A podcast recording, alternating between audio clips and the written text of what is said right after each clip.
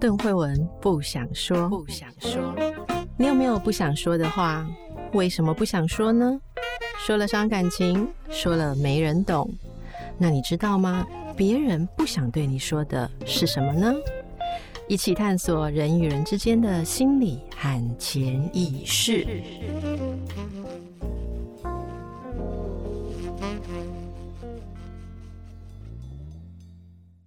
欢迎大家来到神话人生。今天我们要延续上一集，说到蜜拉，就是 Mira 啊，莫药，它变成了树之后，它本来怀的孩子就从树洞里面出生了。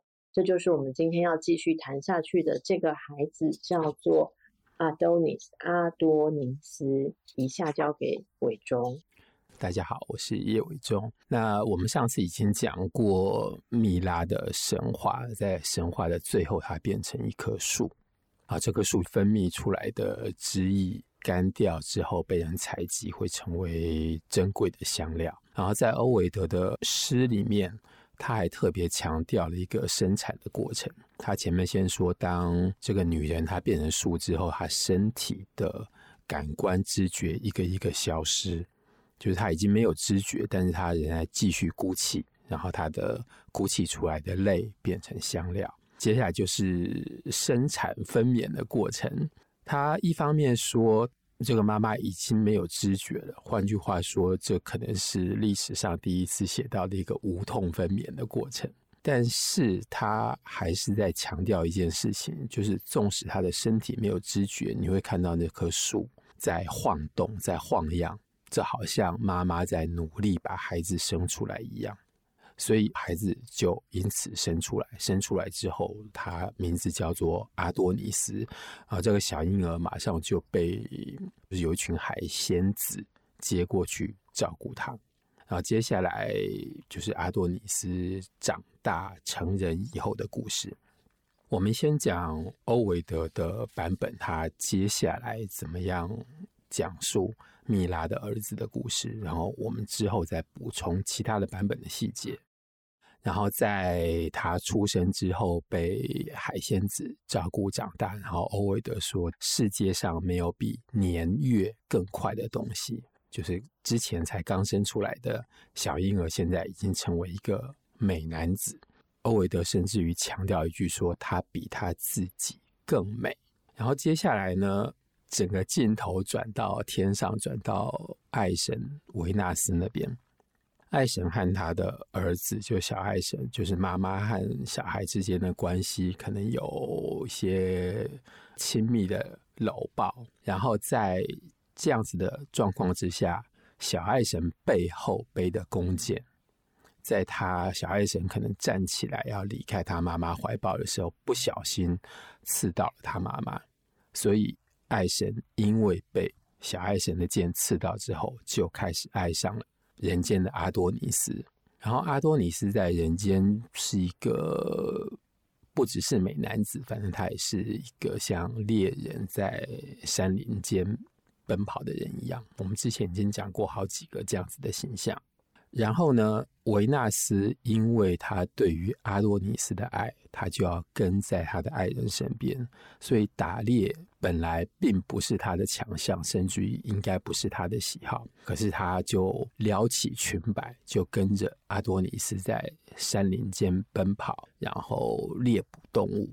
他在这边就是他的形象，他的所作所为完全变成了另外一个女神，就是狩猎女神阿铁米斯的样子。所以在这里，欧维德常常会提到，当神爱上人之后，他就会抛弃他原来作为神的种种的形象，或者是他的习惯，来追随人间的这个爱人。所以维纳斯同样的，他不再去天上，他也不去任何祭祀他的庙宇，就跟着阿多尼斯。然后在他们打猎的过程当中，他很小心的避开任何会造成危险的动物，比如说野猪，或者是狼，或者是熊，或者是狮子这四样。然后他还特别提醒阿多尼斯说：“你在打猎的时候。”不要去攻击这四种动物。他说，对抗勇猛的本身未必是一个最好的保障。然后他还强调说，你不要攻击带有武器的动物。他说，你的青春、你的美貌可以迷惑我，可以迷惑爱神，但是野兽它不会为你所动。之后他讲了一个故事。他告诉我，他的问题是说：“为什么你要避开这些凶猛的动物？”那这是另外一个神话，我们在这边先暂时跳过去。啊，这个故事讲完之后，就是这个故事里面有一对男女，因为得罪了维纳斯，就维纳斯先帮助他们，但是他们结合之后忘记了恩人维纳斯，所以维纳斯透过。他的方式来间接的惩罚这对年轻人，让他们变成一对狮子，所以他跟狮子是有仇恨的。当他把这个故事讲完之后，接下来的故事再回到阿多尼斯身上的时候，就变成一个很快的跳接下来，就是他讲完故事之后没多久，猎狗就从森林里面把一头野猪给赶出来。然后这个野猪朝阿多尼斯跑来，阿多尼斯就用他手上就是用一根木头做的矛刺到那个野猪身上。不过诗里面特别强调，他是斜斜的刺到那只猪，因此那个野猪所受的只是皮肉之伤，所以他就把那只木头的长矛拨开，更加的愤怒朝阿多尼斯冲过来。阿多尼斯要开始逃跑躲避，但是已经来不及了。所以呢，那只野猪就撞上了阿多尼斯，他的獠牙刺进了阿多尼斯的鼠膝部，阿多尼斯就倒在黄沙上面，然后接下来他就死掉。很抱歉，我在这边要补充一个细节，这个细节顺便也是做前面某一次的更正。我们之前有讲过，在特洛伊城灭亡的时候，巴利斯被敌人的一支箭射到，我当时讲说那支箭是射到他的胳肢窝，但是我当天晚上在看另外一本书的时候，突然之间恍然大悟，发现我说错了，那支箭同样是射到他的鼠蹊部，然后。我就在想，我为什么会犯这个错误？然后我开始在想，这两者之间到底有什么的关联？虽然法文他们两个字有点像。然后我第二天听新闻的时候，就突然间恍然大悟，这个很有趣。因为那时候热浪来袭，所以法国就是政府在呼吁大家要小心，你中暑的时候要怎么办？然后接下来新闻的画面上面就出现一个图，这个等一下可能可以请邓医师来解释。他说，人体有三个地方是温度最高的，一个是颈动脉，就是咽喉这边；一个是胳肢窝，一个是鼠蹊部。所以鼠蹊部跟胳肢窝还是有某一种医学上面的关联。好，我我这三个地方那个温度最高，是因为这三个地方的血流。应该是最多或最快吧。对，那反正就是从人的躯干，然后血流就是到达头跟四肢嘛，就是两手两脚就会经过那边。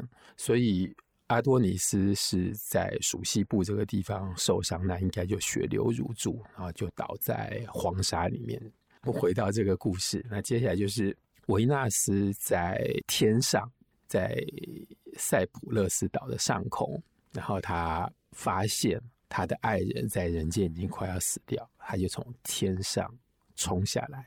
他冲下来的过程，我们等一下再说。然后他就到了阿多尼斯的身边，然后他知道阿多尼斯快要死了，但是他说世界上不是只有自然的律法，就是人出生人一定会死。他说我至少还能够为我的痛苦留下一个回忆，让我永远的记得你。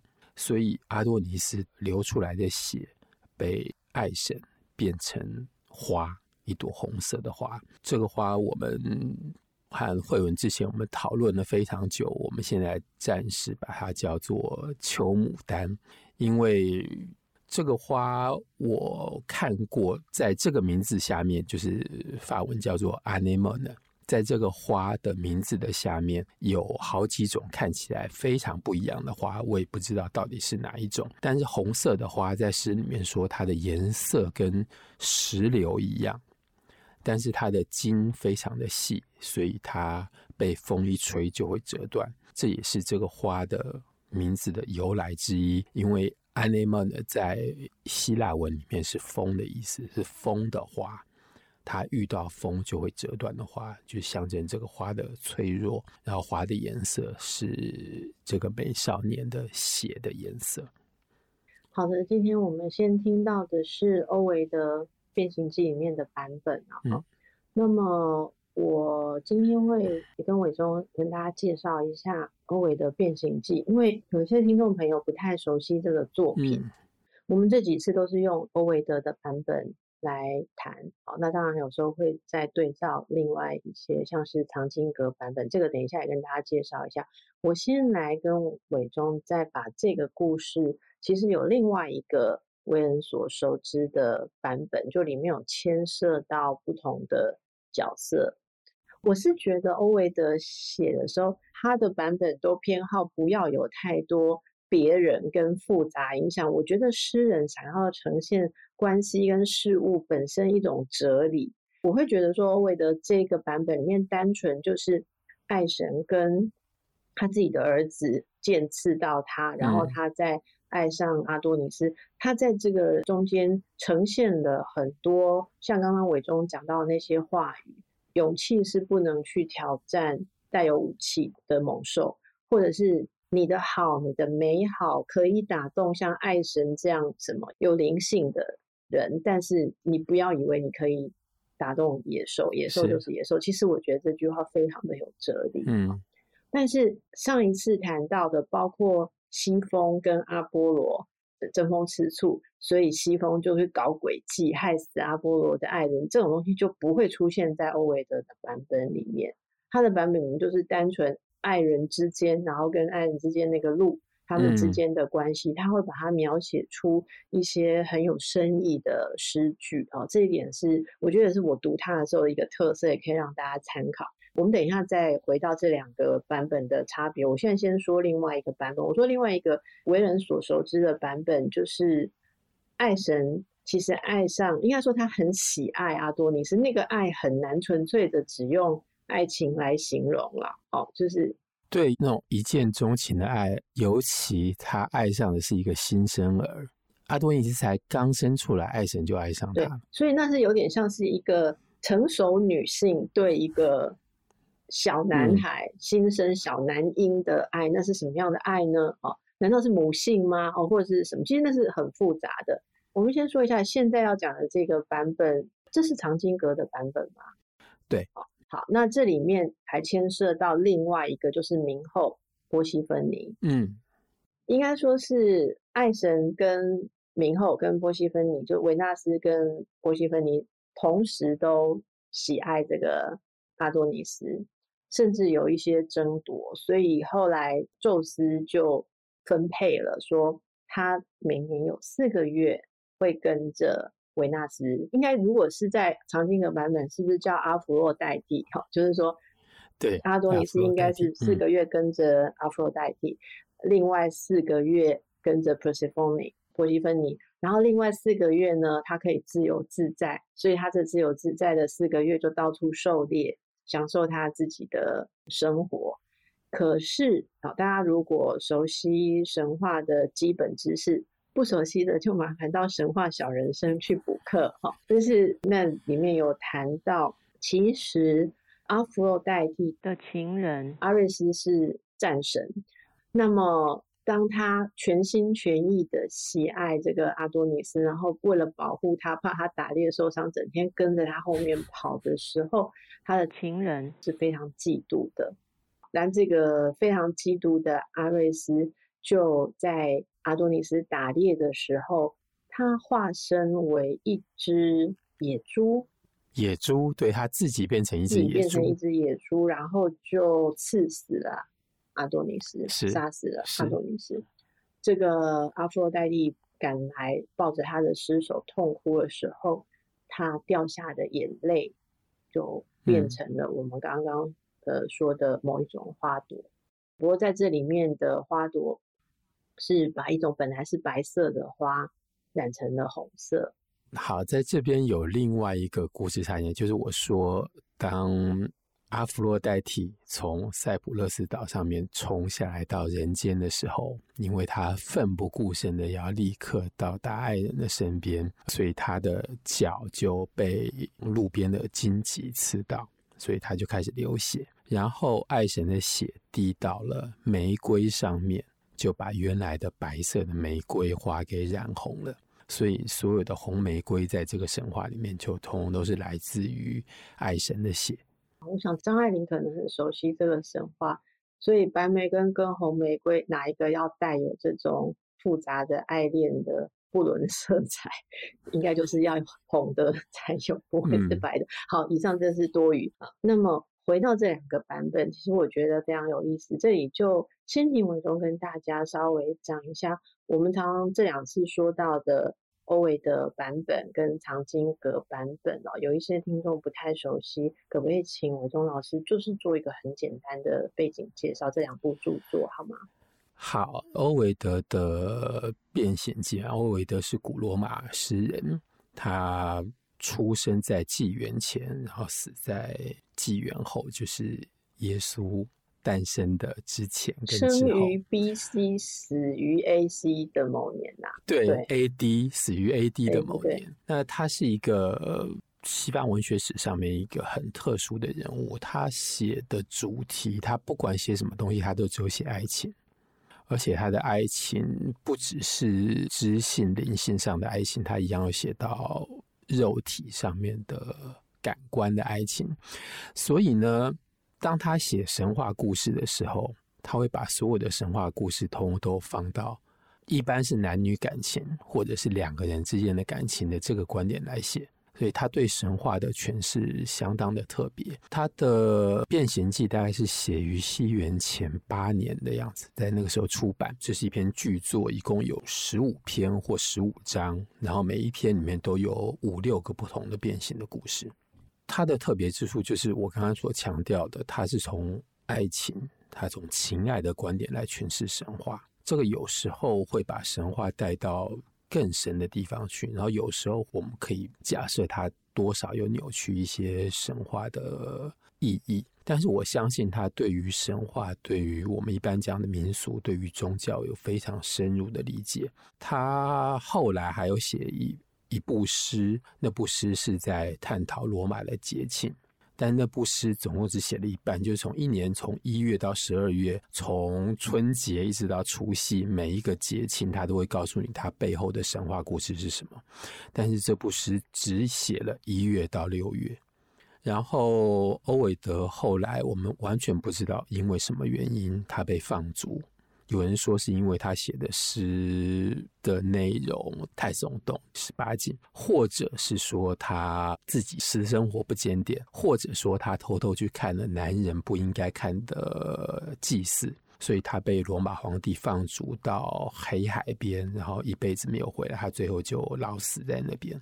但是他对于神话，我相信有一个全面的掌握，还有他个人很深刻的理解。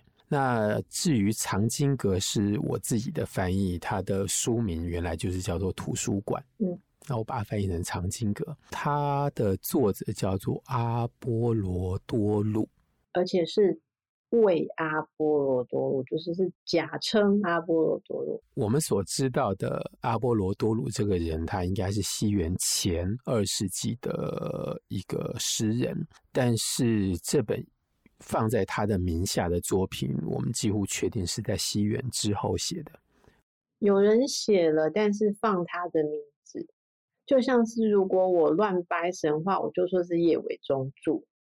对，没错。然后，所以以后我会有一本神话著作，前面有个刮胡，会写作伟叶伟忠。对，它其实就是 Shudo，就是大家如果查这个，我们说这个藏经阁版本哦，这部著作的话，它那个作者有些会写 Shudo，就是假的。然后这本著作，它是今天所有念希腊神话。就研究希腊神话人都必须要去背的一本基本的书。可是呢，它里面对于神话的记载非常非常的简短。就像我们刚刚讲阿多尼斯的故事，他的阿多尼斯的故事其实是附在蜜拉的故事的后面的一小段而已，只有一点点故事。然后。我觉得这本跟另外一本可能也是假的，就是我们讲希吉努斯他写的那个神话，那本应该也是不是真的希吉努斯写的，那本是拉丁文，然后藏经阁是希腊文。他们写这样子的简短书，应该是给当时一般的社会大众，就是具备一个基本的神话的常识。你可能在日常生活当中，你要表现出你有一些文化素养，所以你必须要知道一些基本的常识，比如说哪一个神的爸爸是谁，然后哪一个神他做了什么样子的事情。所以呢，藏经阁的版本的神话的缺点是非常的短，它往往没有足够的细节可以让我们做更进一步的分析或者是认识。好，那我在这边补充一下刚才。藏经阁的版本里面，爱神阿弗洛狄特跟阿多尼斯的，还有冥后波西芬尼三个人之间的一个关系。他们这里一个好玩的地方是，阿弗洛代替看到一个这么美的婴儿生出来之后，他因为担心有其他人会喜欢他，其他人会对这个小孩染指，所以他才把他托交给冥后来照顾。但是他托交的方式是把他放在一个箱子里面，然后把这个箱子交给波西芬尼，然后波西芬尼把这个小箱子打开来，等于是偷偷的往里面看一眼，然后他看到这个里面是一个这么美的婴儿，所以他也爱上他。所以当后来阿弗洛代替爱神要把这个箱子、把这个孩子、把这个美少年要回来的时候，波西芬尼才不肯把他交出来。那在这里，箱子可能有某一个象征，因为他为什么是把它交给冥后？他为什么是把它放到阴间，然后放在一个木头箱子里面？所以它象征的应该是一个棺材。所以在这里已经有一个很特殊的死亡的过程。是，虽然他后来到人间又重新再死了一次。好，谢谢伟忠给我们的补充哦。在这个故事，其实。两个版本放在一起的时候，我觉得可以用来说我我想要传达的那个欧维德他取了什么样的，嗯、我认为是精髓的东西。嗯，就是说，首先我的看法是这样，就是他先安排维纳斯是被丘比特，就是爱神被他的儿子的剑不小心刺到嘛。嗯，那被儿子的爱的剑刺到，我们说过他有两种剑。之前告诉大家，还有两种剑在达芙妮那里，可是他偏偏是被要爱的那支利剑刺到，然后刺到之后，他去爱上一个很像是更年轻的男孩子。嗯，我觉得这里是一个很微妙的母子之间乱伦之爱的转移。是，也就是说，他没办法去爱上自己的儿子，可是被自己的儿子启动了一种。对于年轻男子或者像儿子的角色这样子的一种爱，我我真的觉得这个爱还蛮难形容它是什么爱，它是一种混杂的。有机会的话，我们再找一集，请伟中把那个是拉丁文嘛，里面各种爱的字。都不一样，是希腊文。希腊文不好意思，希腊文里面各种好像有九个，各种有有各种各类的爱，嗯，每种爱都有一个字，不像中文里面爱就只有一个字，就是爱。然后我们在前面加上母爱、父爱、亲子之爱、激情之爱、友谊之爱、公益之爱，它其实就每一个字都是不一样的。所以我觉得我们可以去想象这一个很复杂的东西，可是，在欧维的版本里面，他就把它 focus 很像是聚焦在。就是一个我们认为是在各方面已经成熟的女性，对一个出生或者是比较年轻的那种男性形象所激发的爱，在这样子的关系当中，他说出来很像谆谆教诲跟保护的东西，其实是对于一个年轻男性很多的提醒。从这个角度来看的话，是。很有我们说荣格心理学里面某种保护的阿尼玛，或者说某种灵魂的感觉，告诉你说，你不要以为你那些年轻气盛或怎么样，你自以为很管用的东西很管用。那么在另外这个原本的长汀格版本里面，其实他是用了不同的两个成熟的女性都爱他的这个有点像是抢夺东西来呈现他，不管是在天上、人间、地下，就是在泛宇宙所及的地方，它都是那么的美好。它是另外一个绝对之爱。我觉得大家可以用阿多尼斯来对照我们之前讲特洛伊战争的时候，所有的人看到海伦都觉得毫无争议的要臣服、要去爱跟帮助他。那阿多尼斯他也是在三界都有这样子的美好，可是这样子的美好，他最终其实。还是因为很爱他的人所带来的灾祸而让他死亡，所以我觉得在这一点上，阿多尼斯其实他代表的是一个纯粹的美，纯粹的好，而且他是在一个男性的身上，就跟之前是有点对照的。所以本来都说是小品啊，但是其实每一个谈起来，爱情系列跟植物系列。好像都非常的 荡气回肠。OK，那我们今天就让大家在这个余韵下，哈，看看你身边有没有红色的花朵。我到现在还没有收到上一次问大家说，这个有没有想起什么爱情故事？可能大家对自己的爱情故事都藏在波西芬尼那里，还没有打开盒子。我们今天就先到这边一个段落喽。那谢谢伟忠，谢谢大家。好，谢谢大家。